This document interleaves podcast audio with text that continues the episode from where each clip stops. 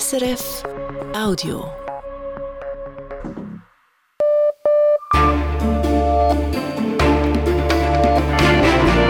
Radio SRF Echo der Zeit mit Simon Hullige. Unsere Themen am 14. Februar. Der Ukraine liefern, was versprochen war, und zwar schnell. Speed will save lives. Tempo rette Leben, sagt NATO-Generalsekretär Stoltenberg. Die Lieferung von Kampfjets hingegen habe keine Priorität. Die Bilanz des Treffens der NATO-Verteidigungsminister. Der Ballon hört mit, die Spionagegeräte hoch oben über unseren Köpfen. Diese Zone, die unbemerkte Zone sozusagen im eigentlichen Hoheitsraum, ist eine ganz attraktive Zone, solange es keiner mitbekommt. Das ist jetzt wohl vorbei, weil selbst wir Europäer begriffen haben, dass wir da oben hingucken müssen. Sagt der Militärexperte Ralf Thiele. Dann weniger Zucker. Neun Schweizer Getränkehersteller wollen den Zuckergehalt ihrer Produkte um 10% senken. Ist das mehr als ein süßes Versprechen? und Kinder zusammenführen, das Verständnis fördern. In Hamburg gehen Christen, Jüdinnen und Muslime gemeinsam in den Religionsunterricht. Die Kinder verlieren die Berührungsängste. Sie lernen über Jahre hinweg, wir sprechen darüber, wir sprechen aus verschiedenen Perspektiven darüber. Ich darf Fragen stellen. Es ist keine geheimnisvolle Welt, von der ich nichts erfahren darf, damit ich dir nicht zu nahe trete. Erklärt die Lehrerin Sophia Schimoniak. Ein Schulbesuch im Echo der Zeit. Bekommt die Ukraine moderne Kampfjets? Kiew verlangt dies mit Nachdruck. Doch die Allianz winkt ab am heutigen Treffen der NATO-Verteidigungsminister und Ministerinnen. Als zu hoch gilt das politische Risiko und als weitaus dringender werden andere Probleme eingeschätzt. Der Mangel an Munition und an Ersatzteilen sowie Lücken bei der Ausbildung. Fredrik Steiger. Zuerst ging es um Artillerie, dann um Fliegerabwehrwaffen, zuletzt um Kampfpanzer und nun geht es um Kampfjets. Die NATO-Staaten gehen mit ihrer Hilfe für die Ukraine immer weiter. Bereits um die 50 Milliarden flossen allein in deren militärische Unterstützung. NATO-Generalsekretär Jens Stoltenberg rechtfertigt diese Ausgaben. President Putin is not preparing for peace. He is launching new offensives. Präsident Putin bereitet sich nicht auf einen Frieden vor, er starte neue Offensiven. Militärisch liegt das Momentum derzeit bei den Russen. Sie rücken vor, wenngleich zäh und unter enormen Verlusten. Deshalb werde jetzt, so Stoltenberg, auch über die Lieferung von Kampfflugzeugen zumindest diskutiert. Allerdings seien diese derzeit gar nicht das vordringlichste Thema. The issue of aircraft is not the most urgent issue now, but it is an ongoing discussion. Die Antwort auf das ukrainische Begehren lautet daher klar Nein. Nur wenige NATO-Länder, etwa die Niederlande, allenfalls Frankreich, wären bereit, Kampfjets zu liefern. Die USA sind es vorläufig nicht. Wohl auch, weil das Vietnam-Trauma noch in Erinnerung ist, als sie sich immer mehr in einen Krieg hineinziehen ließen. Zwar würde die Militärallianz nicht automatisch Kriegspartei, solange sie die Kampfjets nicht selber fliegt, sondern dies den Ukrainern überlässt. Aber die Gefahr, zunehmend ins Kampfgeschehen involviert zu werden, stiege beträchtlich zumal die ukrainische Armee auf intensive westliche Betreuung angewiesen wäre, um die Jets überhaupt einsetzen zu können. Dazu kommt, Kampfflugzeuge liefern keine Antwort auf die angelaufene russische Großoffensive. Es würde ein halbes bis ein Jahr dauern, bevor die Ukraine sie voll nutzen könnte. Es geht zunächst nun darum, dem bedrängten Land all das zu liefern, was man bereits zugesagt habe, sagt US-Verteidigungsminister Lloyd Austin. With unity and urgency, We will again deliver the support that we have promised to Ukraine. Etwa bei den Kampfpanzern ist das noch längst nicht der Fall. Stoltenberg drückt es so aus: Tempo rettet Leben. Speed will save lives allerhöchste Dringlichkeit hat, so die US-Botschafterin bei der NATO, Julian Smith, der Munitionsnachschub. The war in Ukraine is consuming just an enormous amount of munitions. Es sei im ersten Kriegsjahr schon derart viel verschossen worden, dass bei großkalibriger Munition die Wartefrist auf 28 Monate gestiegen sei. Die Herstellkapazitäten genügten bei weitem nicht und müssten zügig hochgefahren werden, so Stoltenberg. We need to ramp up production and invest in our production capacity. Auch Deutschland beteiligt sich. Der neue Verteidigungsminister Boris Pistorius kündigt an, man stelle ab sofort wieder Munition für den Gepard-Panzer her. Wir werden jetzt unverzüglich wieder eigene Produktion aufnehmen bei Rheinmetall. Auch weil man die Hoffnung aufgegeben hat, auf Lieferungen aus der Schweiz zählen zu können. Die Verhandlungen mit der Schweiz haben Zeit beansprucht und wir waren am Ende der Auffassung, dass es besser ist, den eigenen Weg schneller zu begehen, um darauf nicht angewiesen zu sein. Keine modernen Kampfjets also für die veraltete und krass unterlegene ukrainische Luftwaffe, die noch auf Flugzeugen basiert aus sowjetischen Zeiten. Stattdessen liegt das Augenmerk bei unspektakulären Verbesserungen, Munitionsnachschub, Ersatzteillieferungen und auf rascher guter Ausbildung ukrainischer Soldaten an westlichen Waffen. Das, was man bereits geliefert habe, müsse einsatzfähig sein, so Stoltenberg. It's also extremely important to ensure that all the systems that are already delivered work as they should. Und Pistorius? Wir sollten uns auf das fokussieren, was jetzt im Mittelpunkt steht, gerade angesichts einer offenbar stattfindenden russischen Offensive. All das klingt banal, unspektakulär und enttäuscht die ukrainische Führung. Doch wenn es an Elementarem mangelt, wenn vorhandene Rüstungsgüter nicht optimal funktionieren, ist das mindestens ebenso bedrohlich, wie wenn hochtechnologische Waffensysteme fehlen. Die NATO räumt mit dieser neuen Prioritätensetzung auch ein, das Problem wurde bisher gewaltig unterschätzt. Erst recht, weil niemand ein baldiges Ende dieses Krieges sieht. Fredrik Steiger. Und jetzt die Nachrichten mit Sandro Peter. In die USA zuerst die Republikanerin Nikki Haley will Präsidentin werden. Sie hat ihre Kandidatur für die Wahlen 2024 bekannt gegeben. Die 51-jährige Haley ist ehemalige Gouverneurin des Bundesstaats South Carolina. Unter dem ehemaligen Präsidenten Donald Trump war sie knapp zwei Jahre US-Botschafterin bei der UNO. Auch Donald Trump kandidiert für das Präsidentenamt. Fünf westliche Staaten kritisieren die neuesten Siedlungspläne der rechten israelischen Regierung. Diese will knapp 10.000 illegale Siedlungswohnungen im besetzten Westjordanland nachträglich legalisieren. Die USA, Großbritannien, Frankreich, Italien und Deutschland schreiben, man sei zutiefst beunruhigt. Die Maßnahme untergrabe die Bemühungen für eine Zwei-Staaten-Lösung im Nahen Osten. Die EU macht weitere Schritte hin zu einem CO2-ärmeren Verkehr.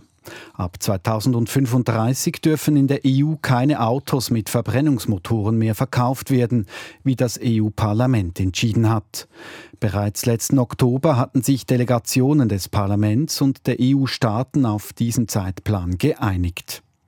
Die EU-Kommission macht nun auch Vorschläge für die CO2-Reduktion bei Bussen und Lastwagen. Deren CO2-Ausstoß soll bis 2040 um 90 Prozent reduziert werden bei neu zugelassenen Bussen und Lastwagen. In die Schweiz, rund um das Bundeshaus, läuft derzeit ein Polizeieinsatz.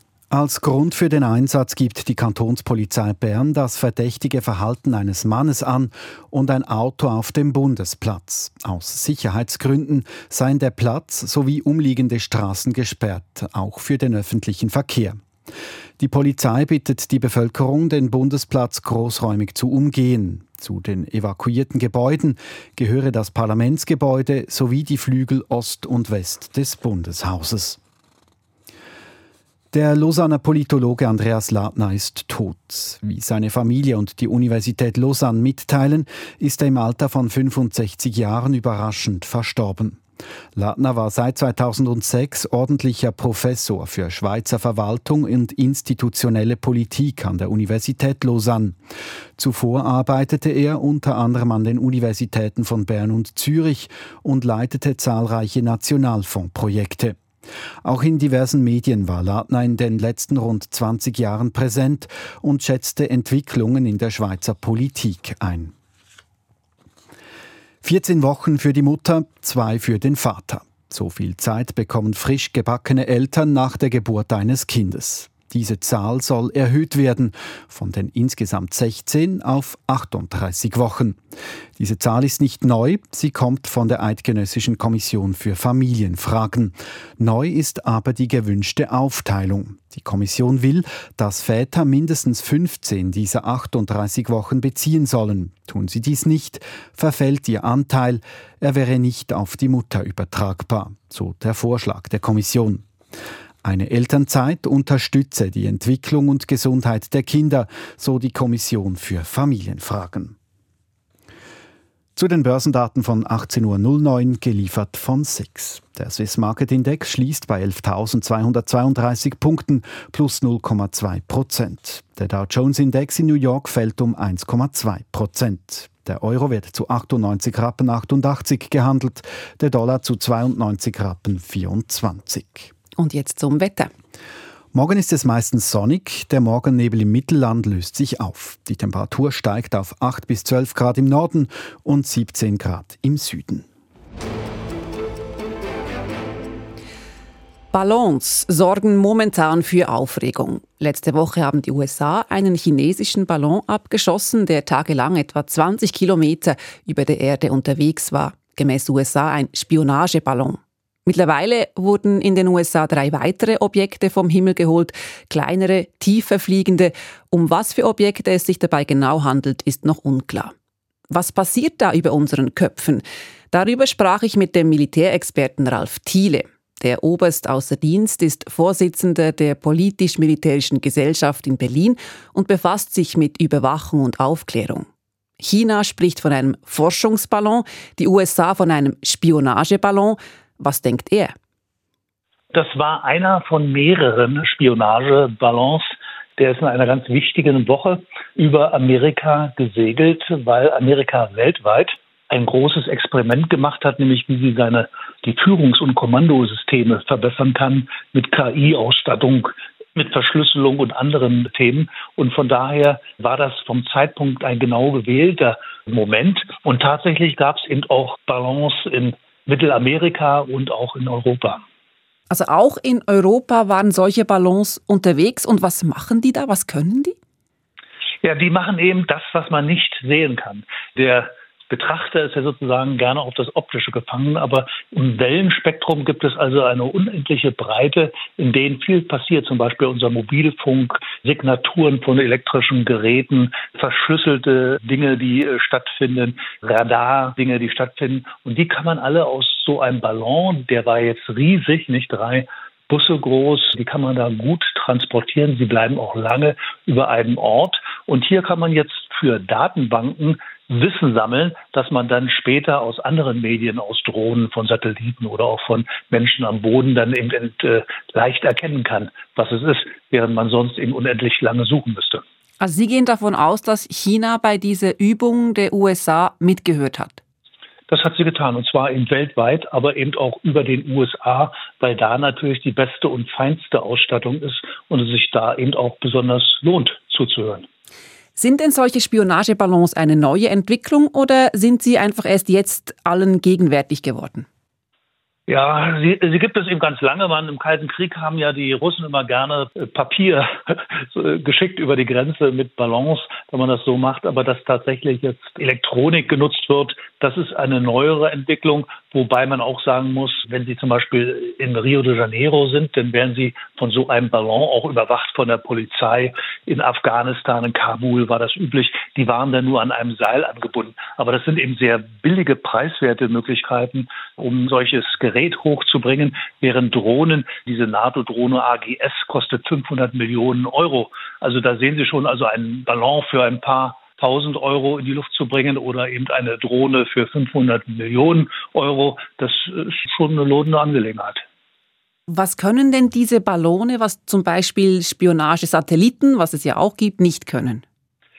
Ja, wenn Sie sich diesen elektronischen Kampf anschauen, also wie gesagt, diese ganzen Wellenuntersuchungen zum Beispiel mithören bei Mobiltelefonen, bei verschlüsselten Nachrichten, dann müssen Sie sich vorstellen, dass Sie äh, mit einer kleinen Drohne, wenn Sie in zehn Kilometer Entfernung sind, sehr, sehr viel hören können, dass Sie aber, wenn Sie schon 100 Kilometer weit weg sind oder 50, ein riesiges Flugzeug brauchen, um das Gleiche hören zu können. Deswegen ist eben der Vorteil so eines Ballons, wenn er eben nicht im Weltraum ist, sondern eben doch dann 20, 30 Kilometer tiefer, der nimmt eben viel, viel mehr wahr Fliegen können sie aber über den USA und deren äh, Kommandohauptquartieren nicht. Da würden sie jetzt nun definitiv runtergeholt, entweder begleitet oder eben runtergeschossen, wenn es denn notwendig wäre. Also von daher ist das schon eine smarte Möglichkeit, sich schlau zu machen über das, was der Gegner gerade da so treibt.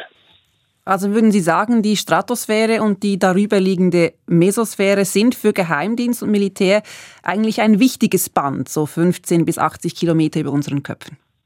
Ja, ein ganz wichtiges. Und das wächst auch alles zusammen, wenn man mal schaut, dass wir ja bei den Satelliten zum Beispiel in den letzten Jahrzehnten so zweieinhalbtausend Satelliten immer hatten im Durchschnitt im Weltraum. Jetzt stehen hunderttausend Satelliten an, die auch immer tiefer runterkommen. Dann sieht man, dass hier ein Kontinuum sozusagen von der Erdoberfläche bis in den Weltraum geschaffen wird, das auch komplett genutzt wird. Und zwar immer nach dem, was es am meisten hergibt. In Kommunikation, in der Spionage, auch im Geschäft natürlich, nicht? Also was da eben alles so drin ist. Ist denn diese Art der Spionage völkerrechtlich erlaubt? Das ist eine gute Frage. Also wenn man Luftraum verletzt, nicht. Das ist jetzt bei dem Ballon zum Beispiel der Fall. Das ist ja, die ganzen Luftsegmente sind ja alle so gerechnet, also eigentlich nicht. Nun guckt man aber natürlich gerne von der Seite rein und gerade im Wellenbereich kann man auch aus Deutschland heraus, das machen wir auch aus Schleswig-Holstein raus, meinetwegen mithören, was die Chinesen so funken auf der anderen Seite der Erde. Also das heißt, sie können auch immer von der Seite her hineinschauen. Das machen Amerikaner zum Beispiel in China sehr gerne. Sie fliegen also außerhalb des Luftraums und haben dann alle möglichen Spionageflugzeuge, Drohnen und so weiter, die dann da hineinhören und gucken natürlich vom Weltraum auch runter. Und deswegen ist diese Zone, die unbemerkte Zone sozusagen im eigentlichen Hoheitsraum, eine ganz attraktive Zone, solange es keiner mitbekommt. Das ist jetzt wohl vorbei. Diese Zeiten dürften sich jetzt dem Ende nähern, weil selbst wir Europäer begriffen haben, dass wir da oben hingucken müssen. Und wenn nun alle so genau hingucken, birgt das auch die Gefahr einer Eskalation? Grundsätzlich gibt es immer die Eskalationsgefahr. Das ist ja die Frage, wie interpretiert der andere die Aktion, wie reagiert er darauf. Ich sehe aber in dieser augenblicklichen Situation eben keine wirkliche große Gefahr. Und zwar auch deshalb, ich komme gerade aus New York, da war das chinesische Neujahrsfest äh, und der amerikanische Mehrheitsführer im Senat, Chuck Schumer, spazierte dort fröhlich zwischen der chinesischen und der amerikanischen Flagge. Das täte er nicht, wenn da wirklich großer Grund zur Spannung wäre sagt Ralf Thiele. Der Oberst außer Dienst ist Vorsitzender der politisch-militärischen Gesellschaft in Berlin. Echo der Zeit, die weiteren Themen. Premier Modi versus die BBC. In Indien durchsuchen Ermittler die Büros des britischen Senders. Was steckt dahinter? Wer bietet weniger? In der Schweiz hat die erste Photovoltaik-Auktion stattgefunden. Versteigert wurden Staatssubventionen. Dann verheerende Waldbrände in Chile, was die Papierproduktion damit zu tun hat.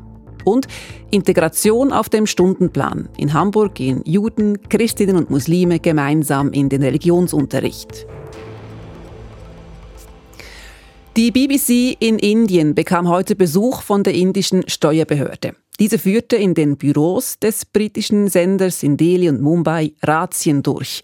Gemäß Medienberichten wurden Smartphones einiger BBC-Angestellten einkassiert, die Büros zum Teil versiegelt.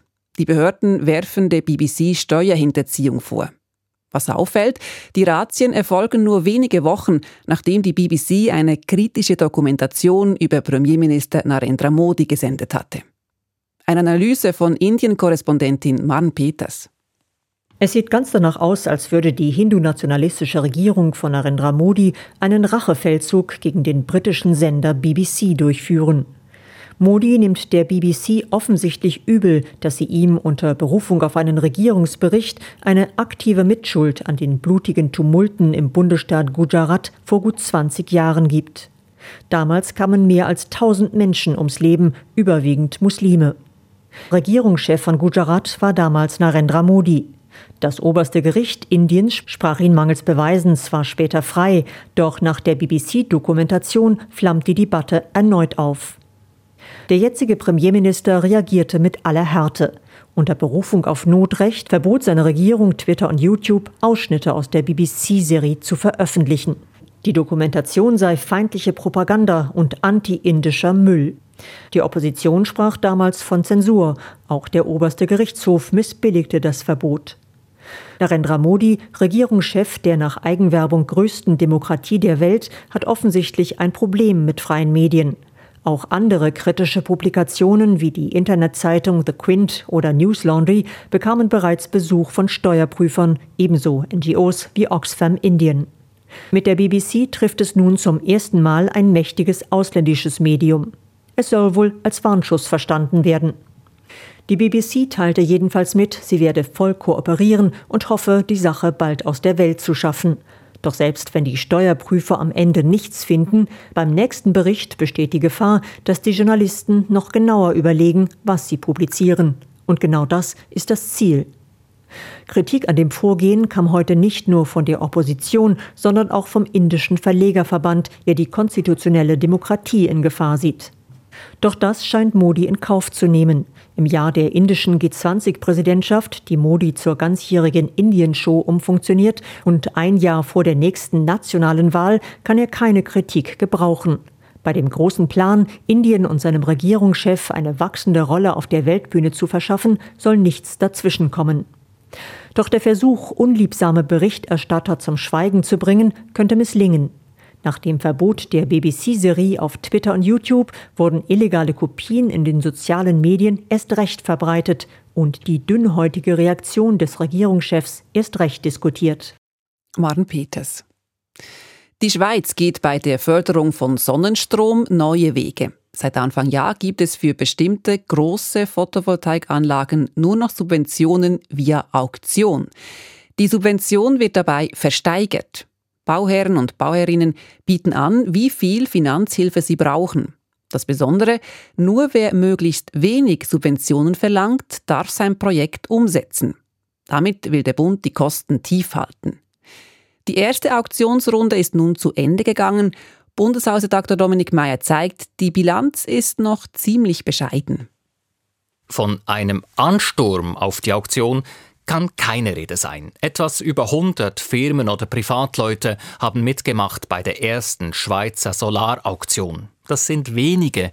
So wenige, dass die ausgeschriebene Gesamtmenge an Solarleistung nicht einmal ausgeschöpft wurde. Es gab somit keine Konkurrenz um die tiefste Subvention, kein Ausscheidungswettbewerb also. Neun von zehn Interessenten erfüllten die Bedingungen und erhielten die von ihnen geforderte Subvention zugesprochen. Rolf Wüstenhagen hat die Auktion mitverfolgt. Der Professor für Management erneuerbare Energien an der Universität St. Gallen urteilt deutlich. Das ist natürlich unglücklich, weil der Witz einer Auktion ist eigentlich, dass es einen Preiswettbewerb gibt und dass die, nur die günstigsten zum Zuge kommen. Hier sind nun auch relativ teure Gebote zum Zuge gekommen. Tatsächlich, wer an der Auktion mitmachte, erhielt im Schnitt mehr Geld als Besitzer von kleineren, aber vergleichbaren Photovoltaikanlagen mit fixen Subventionen. Thomas Spar hat als Chef der Firma Pronovo die Auktion durchgeführt im Auftrag des Bundes. War diese Subventionsversteigerung ein Fehlschlag, die erzielten Preise schlicht zu hoch? Nein, sagt er. Natürlich ist das ein sehr guter Preis. Das ist natürlich auch die Idee dahinter, dass man hier Anlagen fördert, die sonst nicht äh, eine Anlage gebaut hätten, weil sie zu wenig Förderung bekommen und dass man dieses Potenzial jetzt ausschöpft bei der Auktion geht es um größere Anlagen auf Dächern von Industriegebäuden oder Bauernhäusern zum Beispiel oder gar auf Freiflächen. Der Strom von diesen Anlagen darf ausschließlich ins allgemeine Stromnetz fließen. Ein Eigenverbrauch ist nicht zugelassen. Die Solarbranche befürwortet die Auktionen, wünscht aber Anpassungen. David Stickelberger ist Geschäftsführer des Verbands Swiss Solar und spricht für mehrere hundert Firmen und Organisationen im Solarbereich. Ein Problem ist, dass die Untergrenze aus unserer Sicht zu tief angelegt ist. Und äh, das sind eigentlich kleinere gewerbliche Anlagen. Und für die sei eine Auktion schlicht zu aufwendig. Und wenn die Nachfrage künftig anziehe, die Auktionen also gefragte würden, dann hätten die Kleinen ohnehin preislich kaum eine Chance gegen die Großen. Dieses Jahr sind drei weitere Auktionsrunden geplant. Denkbar seien auch Runden ausdrücklich für sehr große Anlagen, sagt der Auktionsverantwortliche Thomas Spar. Dort würden dann größere Kontingente vergeben und die maximal möglichen Subventionen von Beginn weg deutlich stärker gedeckelt. Wenn man dann größere Mengen hat, kann man dann auch den Preis tiefer ansetzen. Das ist natürlich jetzt eine Aufgabe, das nachzujustieren, da immer wieder die Auktion möglichst attraktiv zu gestalten. Energieprofessor Rolf Wüstenhagen sieht es kritischer an die Auktionsidee, glaubt aber auch er, auch im Ausland habe das Ganze Zeit gebraucht. Kritische Fragen aber müsse man stellen. Der Solarmarkt sei überhitzt, es würden sehr viele Anlagen gebaut und manche von ihnen seien rentabel auch ohne Subvention. Das ist nochmal eine größere Frage. Wie sinnvoll ist es irgendwie zu versuchen, jetzt hier mit der Förderung sehr gezielt äh, genau die richtigen Bedingungen zu schaffen? Oder wie stark kann man vielleicht auch davon ausgehen, dass in diesem aktuellen Marktumfeld mit den hohen Strompreisen sich vielleicht Projekte auch rechnen, ohne dass jetzt die Investoren sich die Mühe machen, all diese Förderungen auch im Detail zu verstehen? Subventionen also, die es so vielleicht gar nicht braucht? Die nächsten Solarauktionsrunden werden zeigen, ob die Nachfrage steigt und die erhoffte Subventionsspirale nach unten doch noch einsetzt.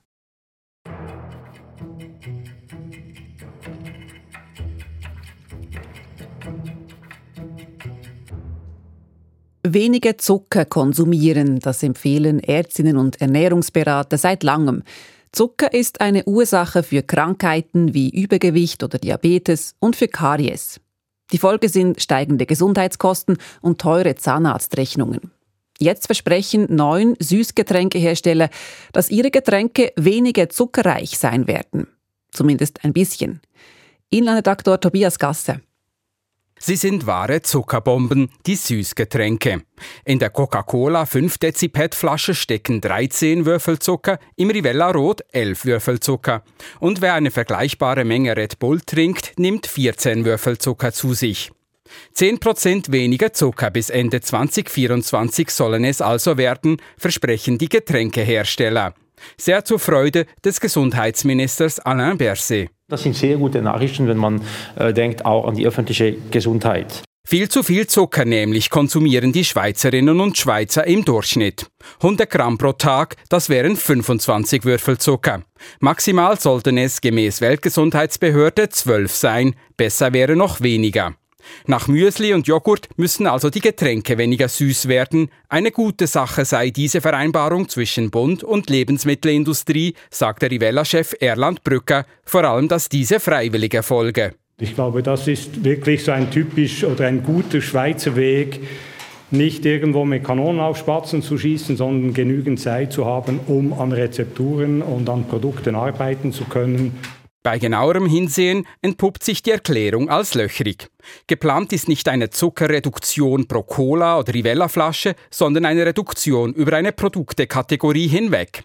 Der Rivella-Chef Erland Brücker. Es geht nicht um das einzelne Rezept an sich, sondern es geht um das Sortiment, es geht um das Angebot, was draußen am Markt ist. Und dort wird eigentlich gemessen. Im Durchschnitt soll die Zuckermenge sinken, nicht in der Flasche. Die Firmen selbst können ihre zuckerreichen Rezepturen beibehalten, das heißt, die Konsumentin muss ihr Verhalten ändern. Die Anbieter werden neue Produkte kreieren mit weniger Zucker drin und hoffen dann, dass einzelne Konsumenten diese auch kaufen. So sinkt der Durchschnitt und wenn nicht, dann liegt es am Konsumenten. Rivella-Chef Brücker. Am Ende des Tages ist ja nicht nur die Politik, die entscheidet über den Gehalt des Zuckers, sondern vor allem der Konsument, der sagt, hey, schmeckt mir das Produkt, finde ich das gut, ist das etwas, was mir gefällt, was ich Lust habe, immer mal wieder auch zu trinken. Und doch liegt die Verantwortung auch bei den Getränkeherstellern. Eine leise Drohung ist bei Gesundheitsminister Berse herauszuhören. Was passiert, wenn es nicht funktionieren würde? Dann sind immer mal regulatorische Maßnahmen, äh, man kann die nie ausschließen, das ist auch, auch klar. Wenn das Ziel nicht erreicht wird, könnten also irgendwann mal Vorschriften für die Firmen folgen.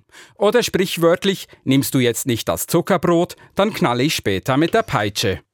Tobias Gasser im Echo der Zeit. Und zum Schluss der Sendung besuchen wir den Religionsunterricht in Hamburg, wo Integration zum Schulalltag gehört. Doch zuerst nach Chile. In Chile wüten seit Tagen große Waldbrände. Gegen 450.000 Hektar Wald sind bereits zerstört. Eine Fläche ähnlich groß wie die Zentralschweiz. Mindestens 26 Menschen sind gestorben. Über 1000 Haushalte wurden zerstört. In Chile brennt es im Sommer regelmäßig, doch in diesem Jahr sind die Brände besonders heftig. Sophia Boddenberg ist freie Journalistin in Santiago de Chile. Ich wollte von ihr wissen, wie stark die Brände aktuell noch sind. Also aktuell sind noch mehr als 300 Brände aktiv. Die Luftqualität ist auch sehr schlecht. Also ich bin in Santiago in der Hauptstadt, aber auch hier spürt man in der Luft die Rußpartikel. Und die Temperaturen sind auch sehr hoch, teilweise über 30, über 40 Grad.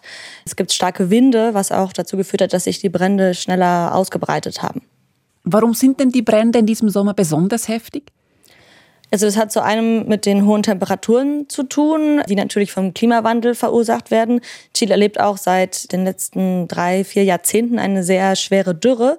Und die Auswirkungen der hohen Temperaturen und der Dürre werden eben immer stärker. Also die Bodenerosion, die Trockenheit, was dann dazu führt, dass sich die Brände schneller ausbreiten. Was sind denn die Ursachen der Brände? Weiß man das? Also es wird viel darüber diskutiert, wer die Brände gelegt hat. Also es sind schon über 30 Personen festgenommen worden. Den Untersuchungen der Regierung zufolge ist ein Großteil der Brände absichtlich gelegt worden und der Rest durch Fahrlässigkeit oder Unfälle verursacht worden. Aber was eigentlich noch relevanter ist als diejenigen Personen, die die Brände gelegt haben, ist eigentlich, warum sich die Brände so stark ausbreiten. Und das hat auch mit den Monokulturen zu tun, die insbesondere in den Regionen präsent sind, wo am meisten Brände aktiv sind. Und warum hat es diese Monokulturen in Chile? Also der Ursprung der Monokultur und der Forstindustrie liegt in der Pinochet-Diktatur. Pinochet hat damals staatliche Subventionen verabschiedet für die Forstindustrie und auch indigenes Land kostenlos an Forstunternehmen übergeben. Und seitdem wurde eben sehr viel Naturwald abgeholzt und Monokulturen von Kiefer und Eukalyptus angepflanzt. Mittlerweile gibt es über drei Millionen Hektar in Chile, die mit Monokulturen bepflanzt sind. Und daraus wird unter anderem Zellulose hergestellt und das ist eines der wichtigsten Exportprodukte von Chile. Als Zellulose für die Papierproduktion. Genau. Also die Unternehmen, die das produzieren, das sind zwei große Unternehmen. Die profitieren quasi am stärksten von diesem Wirtschaftszweig. Aber das führt eben auch zu starken Konflikten, weil eben diese Monokulturen hauptsächlich in indigenen Territorien angepflanzt sind und dort aber die Gemeinden eigentlich nicht davon profitieren. Also es werden natürlich ein paar Arbeitsplätze geschaffen, aber das sind jetzt auch nicht besonders viele. Und die ökologischen Konsequenzen dieser Monokulturen sind eben sehr heftig, weil sie zu den Bränden führen und die natürlichen Ökosysteme zerstören, die Böden austrocknen und sehr viel Wasser verbrauchen. Sie haben gesagt, dass viele Brände auch aktiv gelegt wurden. Warum? Wer legt solche Brände? Ja, das ist noch nicht ganz klar. Also die Untersuchungen laufen. Von den 31 Festgenommenen sind zwei Anhänger des ehemaligen rechten Präsidentschaftskandidaten José Antonio Cast. Also deswegen gibt es verschiedene Theorien dazu, dass es vielleicht auch ähm, politische Motivation hinter diesen Bränden gibt. Dann gibt es auch andere Theorien, die sagen, dass die Forstunternehmen selber dahinter stecken, um eben anschließend die abgebrannten Naturwälder auch wieder mit Monokulturen zu bepflanzen. Aber momentan gibt es noch kein eindeutiges Ergebnis der Untersuchungen. Warum brennen Monokulturen besser als der natürliche Wald? Ähm, die Monokulturen haben eben dazu geführt, dass es keine diversen Ökosysteme mehr gibt und deswegen sind die Böden ausgetrocknet. Und der Kiefer und der Eukalyptus sind eingeführte Spezies, die sehr schnell entflammbar sind. Deswegen brennen die schneller ab und deswegen breitet sich das Feuer schneller aus. Und außerdem sind diese Monokulturen auch in der Nähe von Dörfern und Wohnhäusern gebaut, was auch dazu geführt hat, dass viele Häuser abgebrannt sind. Chile ist ja momentan daran, sich eine neue Verfassung zu geben. Ein politisches Gremium soll noch in diesem Jahr einen neuen Verfassungstext ausarbeiten als Ersatz für die aktuelle Verfassung, die noch aus der Zeit der Pinochet-Diktatur stammt. Kann denn diese neue Verfassung auch im Bereich Forstwirtschaft etwas verändern? Ja, also die neue Verfassung, wenn sie denn verabschiedet worden würde, also sie muss ja jetzt erst wieder neu ausgearbeitet werden, weil ja der letzte Verfassungsentwurf im vergangenen September abgelehnt wurde. Und der Entwurf hatte viele Aspekte zum Naturschutz, Umweltschutz, den Rechten der Natur.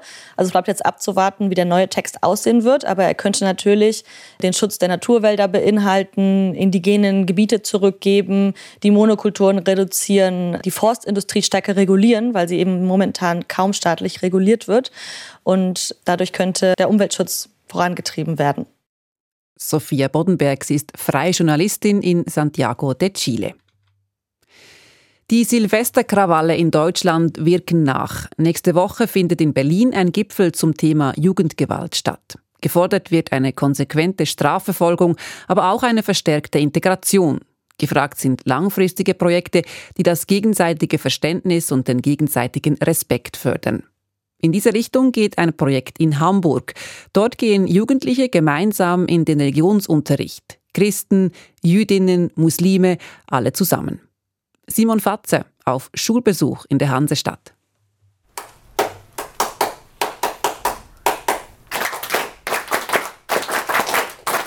Moin, Klasse. Moin, moin, Frau Schirmer. Kurz vor zehn beginnt Sophia Schimoniak den Religionsunterricht.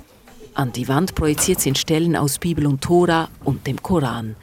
In denen geht es sehr ähnlich formuliert darum, dass die Menschen die Herrschaft über die Erde bekommen haben.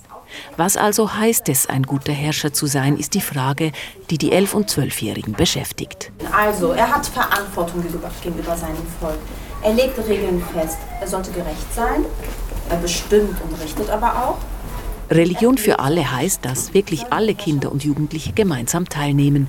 Der Unterricht wird auch gemeinsam verantwortet, nicht nur von der dominierenden evangelischen Kirche, auch von der katholischen, von der jüdischen Gemeinde, den islamischen Religionsgemeinschaften, der alevitischen Gemeinde. Das ist in dieser Form einmalig. Sophia Schimoniak ist wie alle Lehrkräfte staatlich geprüft. Sie arbeitet mit christlichen und islamischen Schulbüchern. Es gebe kaum ein Thema, das sie nicht aufgreife, aber Sie braucht Fingerspitzengefühl. Das zeigte sich schon beim Thema Heilige Schrift, als sie Bibeln und einen Koran verteilte. Da fängt es schon an, dass die muslimischen Kinder fragen, darf ich das jetzt anfassen? Ich so, natürlich darfst du das anfassen. Warum nicht? Du willst doch was darüber lernen. Während die muslimischen Kinder mich dann auch darauf ähm, ansprechen, Frau Schmoniak, passen Sie aber auf, man muss jetzt aber das gut behandeln, das Buch. Das, und dann schauen sich auch die anderen Kinder, die das dann in dem Moment lernen, auch sehr vorsichtig an. Da in diesen Kleinigkeiten merkt man schon diesen Umgang, aber die Kinder verlieren die Berührungsängste. Es ist also kein säkularer Unterricht wie etwa Ethik. Es ersetzt die sonst staatlich garantierten, getrennten konfessionellen Lektionen. Die Lehrkräfte sollen in ihrem Glauben klar erkennbar sein, erklärt Jochen Bauer von der Hamburger Schulbehörde. Wir sprechen von einer exemplarischen Positionalität, also dass man ganz bewusst als Lehrkraft nochmal deutlich macht, ja, ich bin katholisch oder ich bin eben muslimisch und seinen Eigenglauben reflektiert. Und damit wird man ja auch zum Vorbild für die Schülerinnen und Schüler, dass man ja eine religiöse Position einnehmen kann. Dieses Modell werde in Hamburg breit akzeptiert. Es gebe so gut wie keine Abmeldungen. Es gibt bundesweit ein großes Interesse am Hamburger Religionsunterricht für alle, denn wir bieten ein Modell, das für eine ja, multireligiös geprägte Gesellschaft zukunftsfähig ist. Und natürlich hat es auch viele praktische Argumente. In Hessen gibt es zwölf verschiedene Religionsunterrichte, in Nordrhein-Westfalen acht oder neun. Und das ist natürlich sehr schwierig und auch sehr kostspielig zu gestalten. Und der Hamburger Religionsunterricht ist etwas, was jederzeit an jeder Schule eingerichtet werden kann. Vorausgesetzt, man nimmt die Herausforderung an, etwa islamische Schriften erklären zu wollen, über deren Interpretation nicht einmal Muslime sich einig sind. Ja, also da versuchen, Experten zu sein in den ganzen Religionen, das ist fast schon unmöglich, aber man versucht sein Bestes. Wesentlich ist, dass es zwischen den Religionsgemeinschaften großes Vertrauen gibt. Shoah, das ist äh, gerade der dritte Stock. Özlem Nas vertritt die größte islamische Religionsgemeinschaft in Hamburg, die Shura. Sie empfängt im dritten Stock über dem Gebetsraum der Moschee im Hamburger Bahnhofsquartier. Wir aus Hamburg sagen das, ne? bundesweit kann man schon sagen, dass wir in Hamburg da ein paar Schritte weiter sind, was den interreligiösen Dialog anbelangt. Das hat aber was damit zu tun, dass wir das auch schon seit Jahrzehnten machen. Also es ist so, dass es viel Austausch gibt, viel Dialog und auch Respekt. Also das ist ganz wichtig, dass man auf Augenhöhe behandelt wird. Özlem Nas ist selbst Erziehungswissenschaftlerin. Sie muss Muslimen den Hamburger Weg immer wieder erklären. Bundesweit gibt es natürlich schon viel Unverständnis. Warum macht ihr das? Warum macht ihr nicht islamischen Religionsunterricht? Ähm, was ist das für ein komisches Modell? Und wir sagen, für uns ist eben wichtig, dass die Kinder und Jugendlichen gemeinsam übereinander, voneinander erfahren und auch die Religionen kennenlernen, weil sie eben, wenn sie aus der Schule rausgehen, in der Gesellschaft auf verschiedene Religionen treffen und wir wollen sie fit dafür machen. Noch gibt es viel mehr evangelische Lehrerinnen und Lehrer als muslimische. Das müsse sich ändern. Und dennoch. Da wir davon überzeugt sind, dass das vom Prinzip, also vom Modell her sehr gut und wichtig ist und es eben parallel auch Unterricht in Moscheegemeinden gibt. Das heißt, wer nur islamischen Religionsunterricht haben möchte, kann immer auch die Kinder in die Moschee schicken oder die Jugendlichen gehen ja eh, die kommen eh in die Moschee. Also es ist nicht so, dass uns was verloren geht, sondern wir bekommen etwas Wertvolles Zusätzliches dazu. Und das beides ergänzt sich. Auch die Jugendlichen wollen lieber gemeinsam in den Religionsunterricht, sagen sie in Umfragen oder in den Worten der elfjährigen Ophelia. Ich finde es gut, dass es nicht außerhalb der Schule ist, weil in der Schule, finde ich, hat man auch mehr Respekt darüber und man ähm, versteht auch mehr, man kann mehr darüber lernen Und außerhalb der Schule redet man nicht äh, oft, öfters darüber jetzt. Und deswegen finde ich es besser, wenn es in der Schule ist. Die Schülerin Ophelia im Beitrag von Deutschland-Korrespondentin Simon Fatzer. Das war's vom heutigen Echo der Zeit mit Redaktionsschluss um 18.40 Uhr. Verantwortlich für die Sendung war Markus Hofmann, für die Nachrichten Michael Wettstein, am Mikrofon Simon Hulliger. Das war ein Podcast von SRF.